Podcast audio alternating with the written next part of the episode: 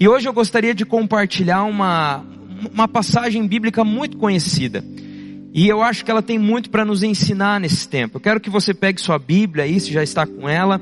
Abra no Evangelho de Mateus, capítulo 8, versículo 23.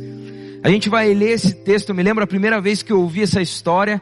Eu fui, eu não, ainda não era crente, mas eu era criança, tinha ido numa igreja lá e a tia do Ministério Infantil contando aquela história. E eu vi naquele desenho que ela mostrava as ondas cobrindo um barquinho o rosto dos discípulos ali com medo e Jesus na ponta do barco falando para a tempestade. E é sobre isso que a gente vai falar e é isso que a gente vai ler agora. Diz assim a palavra de Deus em Mateus capítulo 8, versículo 23. Entrando ele no barco, seus discípulos o seguiram. De repente, uma violenta tempestade abateu-se sobre o mar, de forma que as ondas inundavam o barco. Jesus, porém, dormia. Os discípulos foram acordá-lo, clamando: Senhor, salva-nos, vamos morrer. Ele perguntou: Por que vocês estão com tanto medo, homens de pequena fé? Então ele se levantou e repreendeu os ventos e o mar, e fez-se completa bonança. Os homens ficaram perplexos e perguntaram: Quem é este que até os ventos e o mar lhe obedecem? Eu creio que essa situação tem muito a ver com o que a gente está passando. Eu não sei como está o seu coração, mas o meu está mais ou menos como esse mar.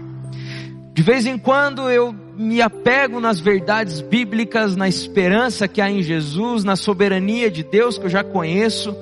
Mas anteontem à noite eu assisti uma live de um cientista falando sobre várias, vários estudos, sobre vários dados. Eu quero te dizer que o mar ficou revolto no meu coração. Eu quero te dizer que as ondas começaram a bater mais forte e de repente eu dei mais foco para as ondas do que para Jesus. E não há problema em a gente ouvir, a gente ver notícias, mas há problema quando a gente esquece quem é que está no comando, quem é que tem o poder de acalmar o mar. E nessa noite eu queria tirar algumas lições desse texto tão conhecido, mas que tem muito a nos dizer nesse tempo. E a primeira coisa que que eu percebo é que todo esse mar, toda essa tempestade, trouxe um medo aos discípulos, porque naquele momento eles saíram do conforto. Eles sentiram que estavam perdendo o controle. E é exatamente o que a gente está sentindo. Talvez você está fazendo as contas aí, está percebendo que as coisas vão ficar apertadas. Talvez você está com medo que essa pandemia chegue até os seus, até os seus queridos. Talvez você comece a ouvir comece a pensar nas pessoas e isso está deixando o, o teu coração numa tempestade. Você está sentindo que não tem o controle. Aqueles discípulos estavam andando com Jesus e vendo o que Jesus sabia fazer, ouvindo o, os ensinos daquele mestre, mas naquele momento, cadê? Essa tempestade está nos afundando. Mas a primeira lição que nós precisamos lembrar no meio da tempestade é que o controle está nas mãos dele. Repete comigo, aí onde você está? O controle está nas mãos dele e sempre esteve. Medo é uma reação natural a, a, a esse momento diferente que a gente está vivendo. São tempos difíceis, não só para a gente, mas para toda a humanidade.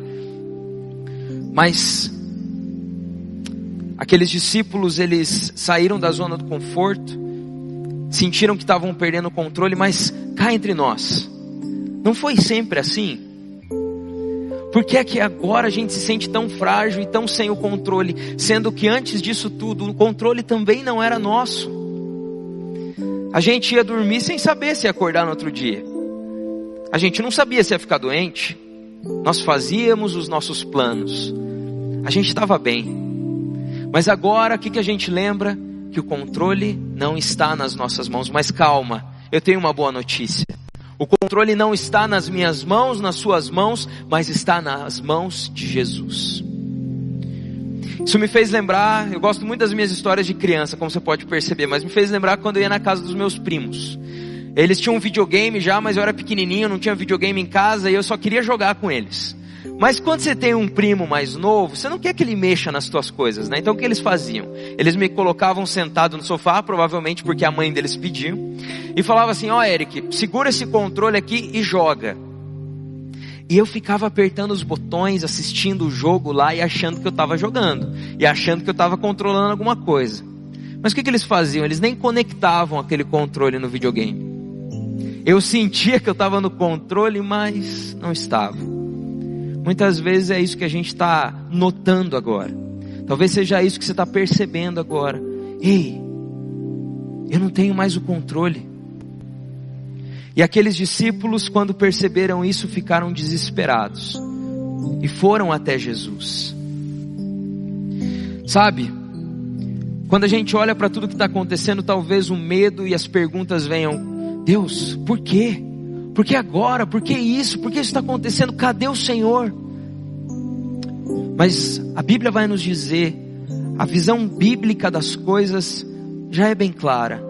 O nosso mundo foi sujeito ao pecado. E por conta do pecado entrou sofrimento, entrou tristeza, angústia, doença. Então, a Bíblia nos mostra o porquê. A Bíblia nos apresenta o porquê. Mas isso não muda quem Deus é. Ele continua sendo o mesmo. Se a gente for ler a palavra, todas as histórias bíblicas do poder de Deus, a gente vê que mesmo em meio às dificuldades, Deus se manifestava de maneira poderosa. Então, naquele momento, quando eles correm para Jesus, Jesus se manifesta de maneira poderosa.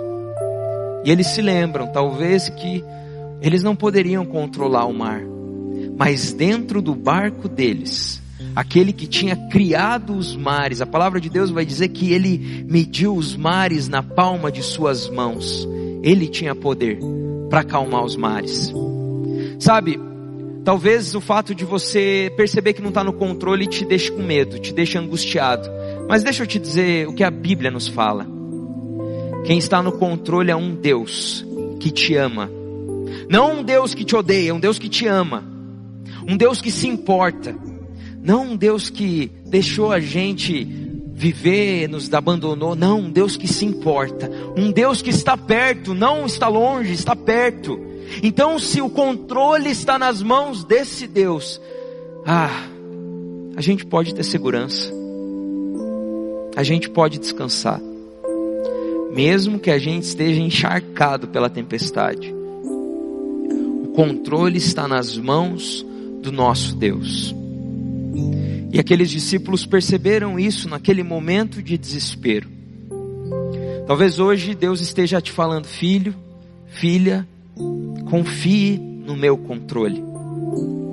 A segunda coisa que eu percebo nesse texto, uma lição para as nossas vidas, é que a nossa esperança é Ele, está nele. Os discípulos foram até Jesus, eles correram até Jesus para pedir ajuda, Falar, sabiam que Jesus poderia salvá-los, mas é interessante que Jesus dá uma bronca neles. Jesus olha e fala: por que, que vocês têm tanto medo? Homens de pequena fé. Em Lucas, né, vai ter de outra, outra maneira esse momento, o evangelista Lucas, ele fala assim, onde estão, está a fé de vocês? E sabe, parece até um pouco insensível, né, da parte de Jesus. Poxa, mas está numa tempestade ali, como é que ele dá uma bronca, pergunta onde está a fé, eles foram pedir ajuda. Mas sabe o que Jesus estava querendo aqui? Ele estava convidando aqueles discípulos a terem uma fé mais profunda. Ele estava convidando aqueles discípulos a acreditarem, mesmo sem vê-lo trabalhando, mesmo em meio à tempestade, mesmo enquanto a chuva caía e as ondas batiam no barco. Jesus queria que aqueles discípulos tivessem entendido não só que ele tinha o poder, mas que estando perto dele, eles estavam seguros. Talvez pareça insensível falar, tenha fé num momento como esse. Talvez enquanto eu falo sobre isso, você está lembrando de todas as dificuldades que você está passando. Conheço irmãos que tiveram que fechar as portas do seu negócio, que estão em grandes dificuldades. E falar em fé nesse momento parece sim muito duro. Mas é para esse momento. Jesus não achou duro falar sobre fé naquele momento. É nesse momento, são nesses momentos, quando as ondas acertam o nosso barco, quando nós tememos pela nossa própria vida, que nós exercemos a fé, que nós colocamos em prática aquilo que acreditamos, aquilo que nos alimentamos da palavra, aquilo que cremos, aquilo que aprendemos a cada semana. São nesses momentos. Jesus queria ver a fé dos discípulos mais fortalecida, que eles não precisassem ver os milagres. Eu acho muito interessante, Mateus capítulo 8, versículo 5, vai mostrar um oposto a essa fé. A Bíblia vai dizer que um centurião romano chega até Jesus pedindo ajuda para curar um servo dele. E Jesus fala: Não, eu vou então curá-lo. E aquele centurião fala: Não, não precisa. Eu sei que se você der uma palavra, daqui mesmo, ele pode ser curado. E naquele momento, Jesus elogia a fé daquele centurião. Por quê? Porque aquele centurião acreditou que somente numa palavra, ele não precisava ir até lá, ele não precisava tocar, ele não precisava orar por aquele servo, apenas uma palavra poderia curá-lo. E aquele centurião volta para casa, crendo naquele caminho de onde ele estava com Jesus até a sua casa, até encontrar o servo. Ele creu, ele acreditou. Ele ouviu a palavra de que o servo havia sido curado e foi para casa. Aquele homem teve uma fé que não precisou ver as coisas acontecendo. Não precisou ver Jesus trabalhando, mas confiou no poder de Jesus. Esse é um tempo de sofrimento, mas é no solo do sofrimento. É nesse tempo que eu creio que a nossa fé, confiança podem ser fortalecidas. Mas talvez enquanto você está ouvindo isso, você está se perguntando assim: ah, eu não tenho tanta fé assim. Não tenho, pastor. Ixi, estou vendo as notícias, estou ficando angustiado, não tenho tanta fé. Então eu quero te convidar a fazer uma simples oração. Peça fé ao Senhor. Eu gosto muito de um texto também em Marcos, capítulo 9, versículo 24, onde um pai leva o seu filho para que Jesus o curasse. E Jesus pergunta: Você acredita que eu posso curá-lo? E aquele pai responde: Creio mas ajuda-me a vencer a minha incredulidade. Sabe o que ele estava dizendo? Jesus, eu acredito, mas mais ou menos. Jesus, eu acredito, mas me ajuda na minha incredulidade, me ajuda na minha falta de fé. Eu preciso de mais fé. Talvez nesse tempo Jesus esteja te oferecendo, eu quero te fortalecer. Eu quero que você acredite em mim. Eu quero que você vá para um lugar de oração, eu quero que você coloque os seus pedidos, eu quero que você creia que eu estou trabalhando, que eu estou agindo, ainda que você não veja. Esse é o tempo de pedirmos fé a Deus. E sabe, eu não vou mentir. Se você ficar ouvindo, assistindo, muito possivelmente a sua fé vai ser abalada. Mas eu quero te dizer uma coisa Vá para a presença de Deus. Corra para Jesus, Ele é a nossa esperança. Ele é a esperança para esse tempo. Sabe, todos os cultos que você veio, todas as células que você frequentou, vamos dizer que foram aulas teóricas, agora é aula prática, agora é a hora de colocar em prática aquilo que a gente tanto falou, aquilo que a gente tanto ouviu, aprendeu. É a hora de viver a fé de verdade. Peça providência divina para o seu sustento. Creia que ele, é, ele pode te sustentar. Coloque diante de Deus, Deus, eu não tenho saída, eu não sei o que fazer. Tenha fé, peça fé ao Senhor. Peça a direção, Deus, o que, que eu faço então nesse tempo? Para onde eu vou? Como é que eu mantenho o meu trabalho? Como é que eu cuido da minha família? Como é que eu cuido do medo que está no meu coração? Peça a Deus, tenha fé. Exercite nesse momento. Confie. Essa é a hora de vermos com os olhos da fé. como peregrinos que somos nessa terra. Então, naquele momento, naquela tempestade, os discípulos perceberam que o controle não estava nas mãos deles. Naquela hora eles perceberam que só em Jesus havia esperança para aquela situação. Mas depois disso, a gente vê um milagre acontecendo. Jesus se levanta, vai até a beira daquele barco, eu imagino Jesus na pontinha assim, olhando para aquela tempestade, e ele fala para a tempestade se acalmar. E de repente, calmaria. Eles testemunharam um milagre. E a terceira coisa é que com Ele, junto com a gente, no nosso barco, a gente pode testemunhar milagres na nossa vida nesse tempo sim. Não importa se as coisas estão difíceis para todo o mundo, Deus continua sendo poderoso para realizar milagres. Eu quero que por um instante você olhe ao seu redor, aonde você está. Talvez você esteja com a sua família. Se você estiver sozinho, eu quero que você olhe para a sua vida, para aquilo que até aqui você tem vivido. Olhe para a sua história.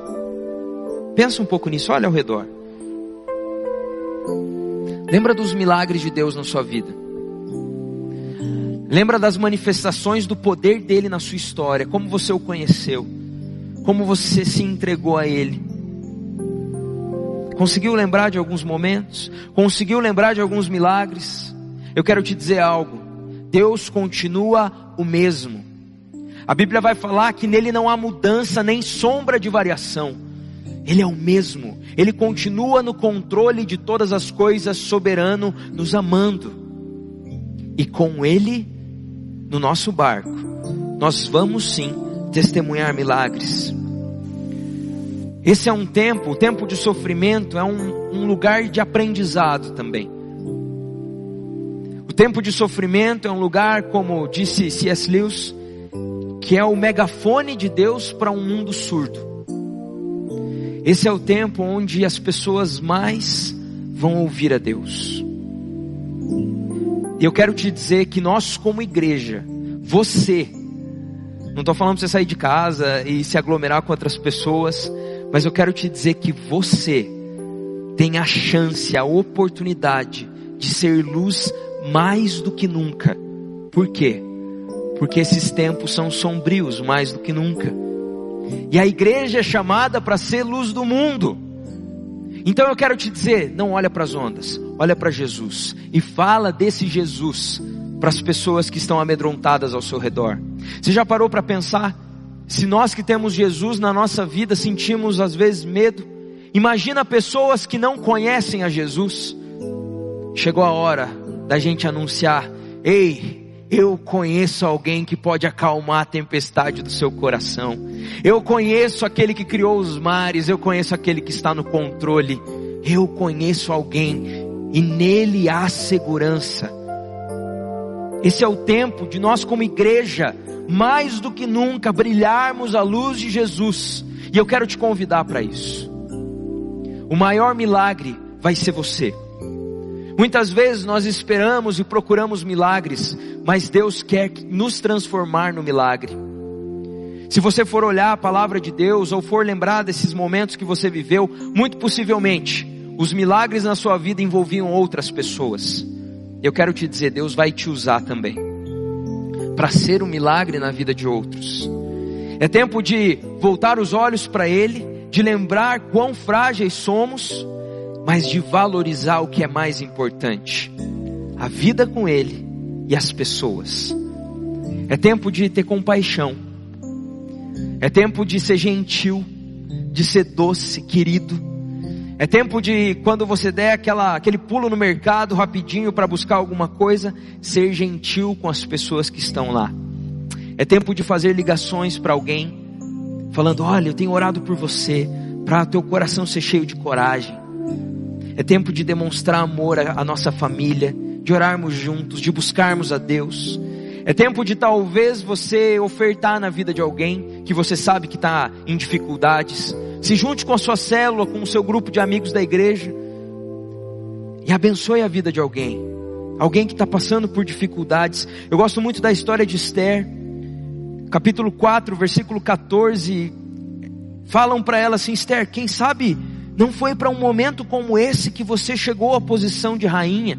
Esther estava num momento crítico, mas naquele momento ela percebeu que a posição que ela ocupava era sim também uma responsabilidade diante de Deus. Eu quero te dizer, o que Deus colocou nas suas mãos para esse tempo, Ele quer que você use.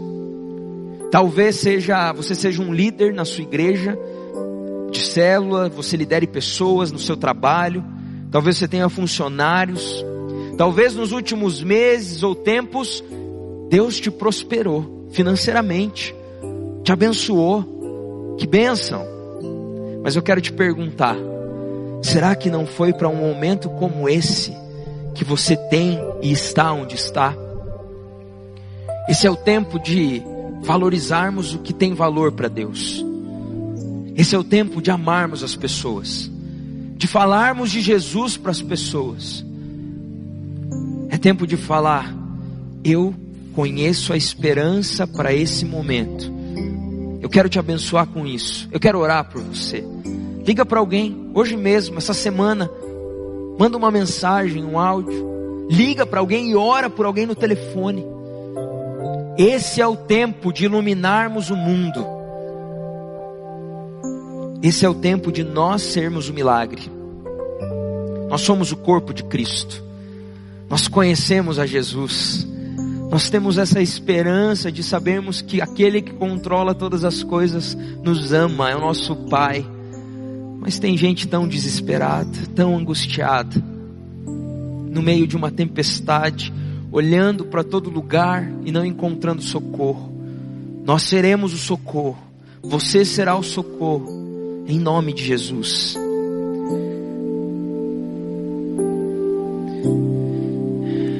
Eu gosto muito de de literatura de fantasia, de aventura. Eu acredito que muitas vezes as histórias, a imaginação nos ensinam muito, mais do que a vida real às vezes. E eu gostaria de citar duas frases, dois momentos de alguns livros que eu já li, simplesmente porque são bonitos e que combinam com essa mensagem. Primeiro é o livro O Senhor dos Anéis, também fizeram alguns filmes desse livro e em determinado momento ali existe uma conversa entre o personagem principal que tinha uma grande responsabilidade, mas estava com medo, e ele tinha ali um mentor, um conselheiro que olha para ele e diz assim: Assim como todos que testemunham tempos sombrios como este, mas não cabe a eles decidir. O que nos cabe é decidir o que fazer com o tempo que nos é dado. Nós não temos o que fazer, gente. Não dá para fugir. Não, pra, não dá para tentar inventar uma cura dentro de casa. Mas o que, que a gente vai fazer com esse tempo que nos é dado? O que, que você vai fazer? A Bíblia vai dizer que a gente tem que continuar sendo fiel e cumprir a missão que nos foi dada. Eu gosto de outro livro, As Crônicas de Nárnia, também de C.S. Lewis. E tem um personagem que ele vai dizer assim: Nós não temos nada se não acreditarmos. Eu quero te dizer, você que segue a Jesus, você que ama ao Senhor, a fé em Jesus, crer que Ele é real e está no comando, é tudo que nós temos. É o nosso tesouro, é o alicerce sobre os nossos pés, sobre os nossos pés. E se você não se apegar a essas verdades, como Hebreus vai dizer, se você não se apegar às verdades que você aprendeu, você pode ser enfraquecido nesse tempo. Por isso, continue cultuando, continue sendo igreja, continue buscando ao Senhor na sua casa, em família, no seu quarto sozinho, porque nós não temos nada se não acreditarmos. Crer é tudo que nós temos, é tudo que nós somos. Jesus é o nosso maior tesouro. E é dessa forma que eu acredito que a palavra de Deus nos convida a viver esse momento. Com responsabilidade, cumprindo o nosso papel de nos cuidarmos, de cuidarmos da nossa família, termos os cuidados né, que já somos orientados, acompanharmos também as informações, mas isso não pode apagar a nossa fé. Isso não pode tirar os nossos olhos de Jesus, de quem Ele é. É para esse momento, é nesse momento que temos que colocar a nossa fé em prática. Não com desespero, mas com coragem, amor e alegria. Eu quero te fazer um convite que vai parecer até meio bobo. Mas antes da gente orar, eu trouxe aqui o meu barquinho. Eu fiz antes de vir para cá. E às vezes, às vezes a gente esquece das coisas. A gente sabe, mas esquece. E eu queria te convidar, depois que esse culto se encerrar, a você fazer um barquinho, talvez em família, orando juntos, e você colocar num lugar que fique à vista de todos. E sempre que o medo, que as informações te trouxerem angústia, olhe para esse barquinho e se lembre quem é que está no controle de tudo. Onde está a sua esperança? E onde estão os milagres? Em Jesus. Esse é o momento que eu quero te convidar a fechar seus olhos.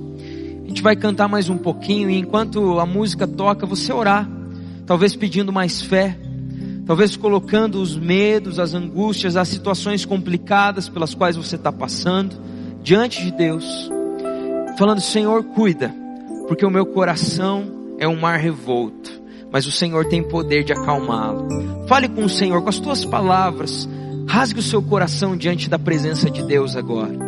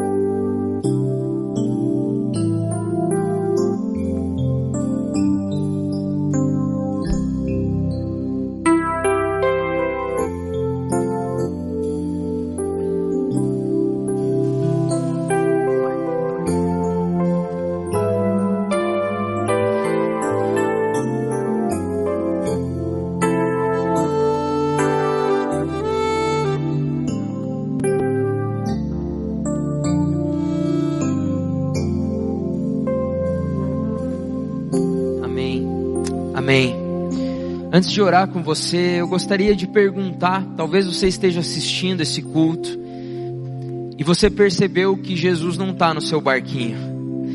Você percebeu que a sua vida não está no debaixo do controle, do comando de Jesus. Você ainda não entregou a sua vida para Jesus. Eu quero te dizer algo, não perca tempo.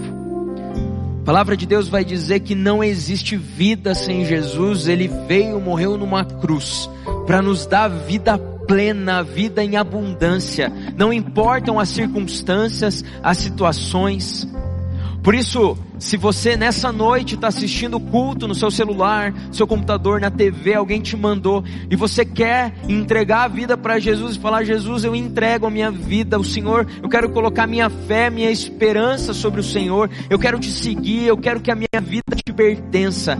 Eu quero te convidar a mandar aí uma mensagem falando que você está entregando a sua vida para Jesus. Eu acho que vai aparecer aí o endereço ou um número de telefone. Nós queremos ter contato contigo, que está entregando entregando a sua vida para Jesus. Manda aí, não deixa para depois essa decisão. Essa é uma decisão que tem resultados eternos. Quando você entrega a sua vida para Jesus, a palavra de Deus diz que você é, é reconciliado com Deus. A separação que existia entre você e o Senhor por conta dos seus pecados não existe mais, porque Jesus levou é, a culpa dos nossos pecados na cruz do Calvário. Então, se você está entregando a sua vida para Jesus nessa noite, escreva aí. Eu quero orar com você que acompanhou esse culto, quero orar com você que está entregando a sua vida para Jesus agora. Feche seus olhos. Senhor, muito obrigado, Pai. Muito obrigado porque por mais que as ondas possam chacoalhar a nossa vida, por mais que os trovões possam nos assustar, se nós fitarmos os nossos olhos no Senhor, nós não temeremos mal algum, porque aquele que controla os mares, os ventos, as tempestades, aquele que tem o controle sobre toda e qualquer circunstância, está conosco. Deus nos dá essa esperança, nos dá essa certeza na tua soberania, no teu controle. Eu também quero te pedir, Deus, mais fé. Nos dá fé, Senhor. Existem irmãos passando por tantas dificuldades nesse tempo. Pai, aumenta a nossa fé, a nossa confiança no Senhor, Pai. Eu quero pedir que a tua presença alcance a vida dos meus irmãos agora que eles possam sentir a tua presença, o teu cuidado, o teu abraço aos, a envolvê-los, Deus, nesse tempo. Que aqueles que estão com medo possam sentir o teu amor ao invés do medo, Pai. Ah, Senhor, e que nós possamos ser um milagre nesse tempo, que nós possamos abençoar, Deus, através de uma compra, através de uma oferta, através de uma ligação, de uma oração através de uma célula online, através de uma casa de paz online. Deus, eis-nos aqui, Pai. Nós queremos ser o milagre deste tempo. Nós queremos levar esperança neste tempo, Pai. Nos usa, Deus. Nós não queremos ficar dentro das nossas casas somente com medo. Nós queremos ficar sim dentro das nossas casas, mas levando esperança para outras casas, Pai. Ah, Deus nos usa, Pai. E aqueles irmãos que estão entregando a vida ao Senhor hoje, eu quero te pedir, Deus, ouve a oração deles. Toma a vida deles por completo.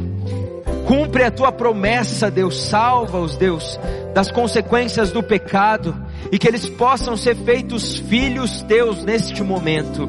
Coloca o teu espírito habitando no coração deles, Pai, e que eles possam se sentir no barco com o Senhor, e que mesmo em meio à tempestade, eles tenham a certeza de que o Senhor está com eles, Pai.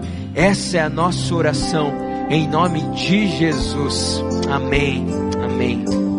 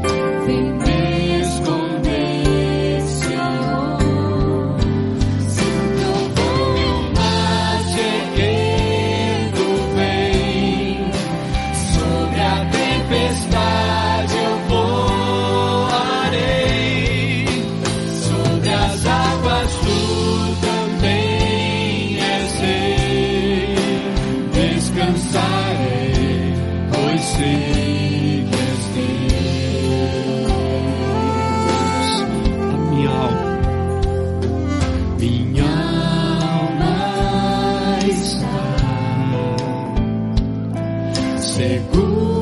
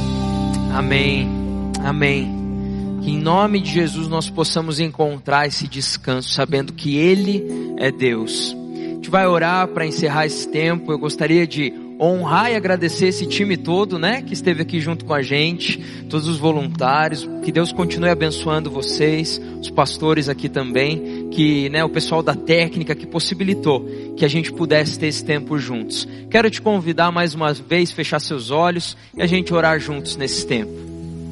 Senhor, muito obrigado, Pai, porque o nosso coração pode encontrar descanso no Senhor. Eu quero pedir a tua bênção mais uma vez sobre a vida da nossa igreja, sobre a vida desses irmãos que estão assistindo, assistiram esse culto, seus familiares, seus trabalhos, Deus. Quero colocar a vida dos profissionais de saúde, aqueles que têm que estar ali é, na linha de frente nesse tempo. Queremos pedir por cada país também, Deus, que tem enfrentado essas lutas. Pai, nós cremos no Teu poder, Pai. Nós cremos que o Senhor é bom. Nós cremos, Deus, que além das ondas o Senhor continua no trono, Pai. E que essa semana seja uma semana com uma fé fortalecida na Tua palavra, no tempo de oração, no tempo de culto doméstico. Deus nos ajuda a continuarmos sendo igreja e a sermos um milagre nesse tempo, Deus. Que a graça do nosso Deus, Pai, que, as, que a graça do nosso Senhor Jesus Cristo, que as consolações do Santo Espírito de Deus estejam sobre essa igreja que está reunida um pouco distante, mas sobre toda a igreja espalhada na face da terra, hoje e sempre, em nome de Jesus. Amém. Deus te abençoe.